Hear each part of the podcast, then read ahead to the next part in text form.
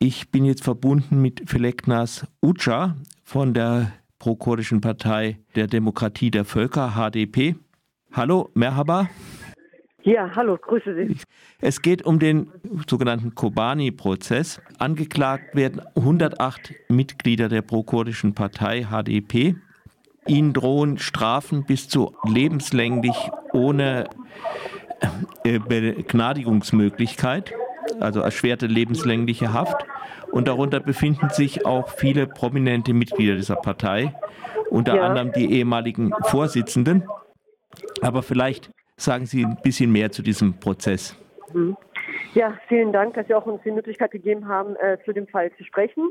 Wie Sie ja gerade schon angekündigt haben, äh, läuft das große Prozess äh, Kobane gegen die HDP.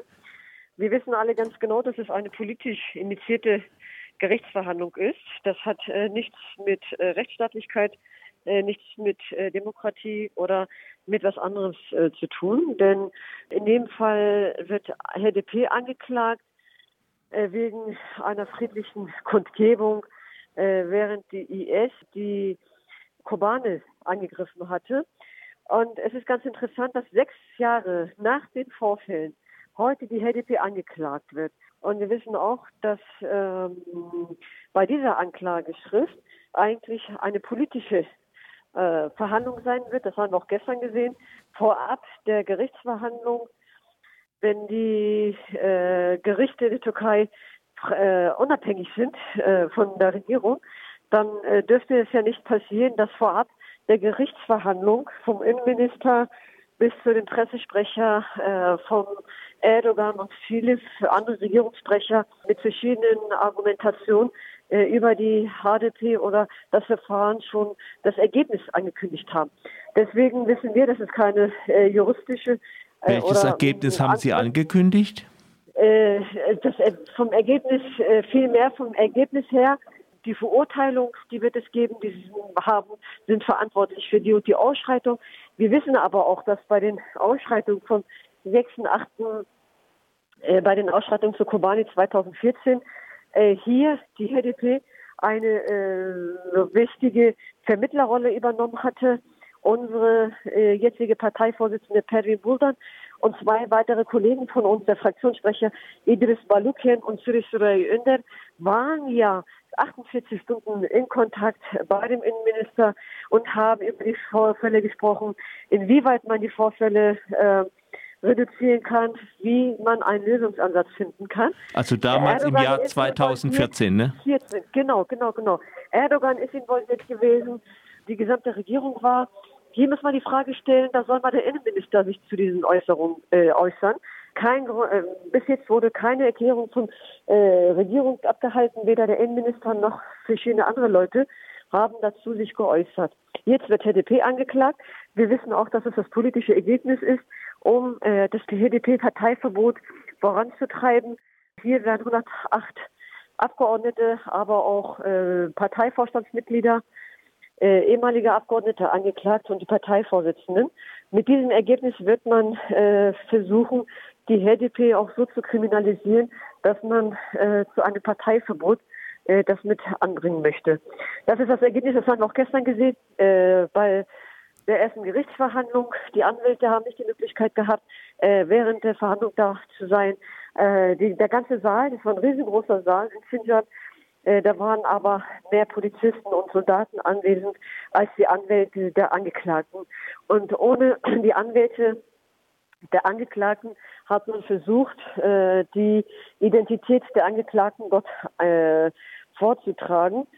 Äh, es gab äh, massive Diskussionen gestern bei der Gerichtsverhandlung. Äh, das, was gestern vorab gelaufen ist, die Einschränkungen, die Übergriffe, ähm, Presse nicht reingelassen, äh, vorab die Presseerklärung von unserer Seite wurde verboten. Äh, überall, wo gestern äh, Veranstaltungen oder mh, mm, Kundgebung geben sollten, Erklärungen zur Solidarität mit der Gerichtsverhandlung, wurde angegriffen. In Istanbul und so weiter wurden sogar Journalisten festgenommen. Das zeigt alles, äh, inwieweit man mit der Frage äh, HDP und Kobani-Dossier umgeht und dass es politisch ist und dass es durch äh, politische innerhalb einer kurzen Zeit zu einer Verurteilung auch kommen wird. Äh, also wenn ich richtig orientiert bin, war das so, dass der, ähm, dass der Vorsitzende Richter äh, Anwälte, und zwar sind ja 108 Angeklagte, also es waren dann halt etwa 100 Anwälte, einfach nicht in den Gerichtssaal gelassen hat und die Anwälte, die im Gerichtssaal waren, dagegen protestiert haben. Daraufhin hat der Anwalt ihnen gedroht, sie des Saales zu verweisen und sie sind dann selber gegangen, also dass die Verhandlung ohne Anwälte stattfand. Ist das richtig so? Das ist richtig, das ist richtig. Und da gab es auch die Erklärung, wo man gesagt hat, die Polizisten und die Soldaten hätten ja den Raum, den Saal verlassen können. Äh, so viel Aufgebot hätte nicht sein können. Dann hätte man über 100 weitere äh, Anwälte die Möglichkeit geben, äh, das Verfahren zu verfolgen. Äh, das hat nicht geklappt. Man hat die Argumentation äh, Corona äh, angegeben, aber äh, wenn es für Soldaten und Polizisten keine Corona-Maßnahmen gibt, Schutzmaßnahmen, äh, dann hm, fragt man sich, warum dann diese Maßnahmen nur für die HDP oder für die Anwälte jetzt gegeben hat. Ja, es ist ja auch ein bisschen komisch, so ein derartiger Massenprozess an sich. Ich meine, vielleicht fällt das in der ja. Türkei gar nicht so auf, aber im Ausland schon. Es gibt ja relativ selten mal 108 Angeklagte. Ja, das ist ein Großdossier, das wissen wir auch. Und sechs, vor allem sechs Jahre danach auch. Trotz, dass die Regierung mit involviert war, mit den ganzen äh, Diskussionen, die damals geführt haben.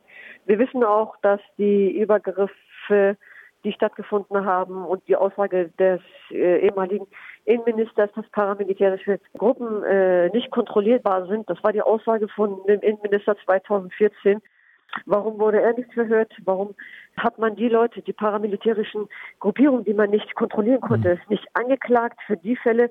Warum werden Politiker, die sich nur gegen Proteste, äh, friedliche Kundgebungen oder Proteste äh, auf Kobane geäußert haben, angeklagt zu werden?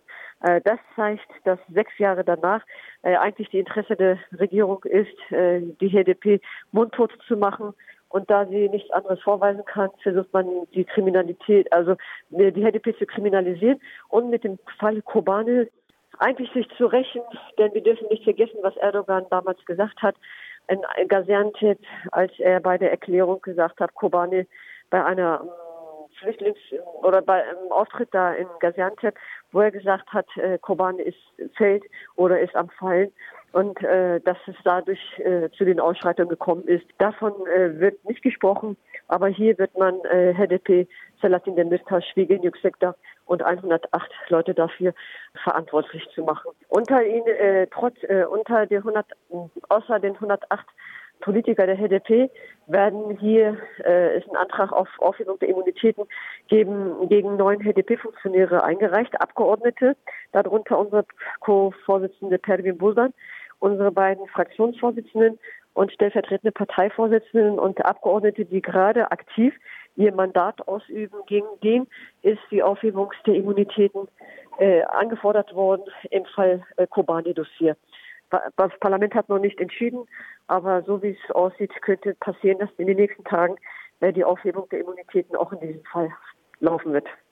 Mir ist dann noch was aufgefallen, das betrifft den ehemaligen Vorsitzenden Selahattin Demirtas, der zweimal ja auch als Präsidentschaftskandidat gegen Erdogan angetreten ist. Am 20. November 2018 hat das Europäische Gerichtshof für Menschenrechte beschlossen, äh, dass er freizulassen ist. Kurz davor begann ein neues Verfahren gegen ihn. Er wurde rasch nochmal verurteilt, blieb also drin. Dann am 20. Dezember äh, 2020 hat das Europäische Gerichtshof für Menschenrechte ebenfalls bestimmt, dass er sofort freizulassen ist, Entschädigung zu zahlen ist. Und kurz zuvor hatte diese Kobani-Geschichte begonnen und jetzt ist wieder ein neues Verfahren gegen ihn. Denken Sie, dass das Zufall ist? Äh, das ist nicht zufällig, sondern das ist äh, eindeutig äh, dieselbe Masche, die hier läuft. wir haben hier beim Europarat letzte Woche Bericht auch veröffentlicht oder die Dringlichkeitsdebatte und der, ähm, der Minister für europäische Angelegenheiten, Michael Roth, war äh, ja auch anwesend, weil äh, Deutschland führt hier gerade Ministerkonferenz an und dort wurde auch die frei, sofortige Freilassung gefordert. Wir haben hier verschiedene politische Gespräche geführt. Beschlüsse des Europäischen Gerichtshofs für Menschenrechte müssen umgesetzt werden. Es ist egal, in welchem Fall das ist. Äh, weder in dem Fall Kavala noch in dem Fall der Mistasch werden die Beschlüsse umgesetzt. Und das ist natürlich die größte Kritik, die wir auch letzte Woche beim Europarat äh, nochmal bei der Parlamentarischen Vollversammlung äh, gesagt haben. gestern äh, daran sehr verfolgt. Es gab eine internationale Solidarität mit der HDP gegen den Fall von Kobane. Und da hat man die Stimmen der europäischen Politiker, aber auch von allen politischen Parteien, sowohl in Deutschland, aber auch international, die für die Freilassung von Selahattin Demirtas gefordert haben. Äh, wir wissen, dass es politisch ist, äh, der Beschluss in dem Fall Kobane, aber auch die Nicht-Freilassung von Selahattin Demirtas ist eine politische Rachepolitik von Erdogan, denn wir dürfen nicht vergessen, dass er im Wahlkampf gesagt hat, wir werden dich nicht zum Präsidenten machen und das tut ihm wahrscheinlich noch weh. Und Demirtas hat das über Erdogan gesagt, ja. Ja, ja, bei dem, während des Wahlkampfes, wir werden dich nicht zum äh, Präsidenten machen und äh, das ist wahrscheinlich die Rachepolitik gegen Selahattin Demirtas, was bis heute noch durchgeführt wird. Äh, das ist eindeutig, er hat es nicht vergessen, er hat diesen Schmerz nicht äh, verbracht äh, oder äh, er konnte diesen Schmerz nicht verarbeiten. Und deswegen versucht Erdogan, alle äh, sich über die Justiz zu halten und über die Beschlüsse der Europäischen Gerichtshof für Menschenrechte, die, die er nicht umsetzen tut.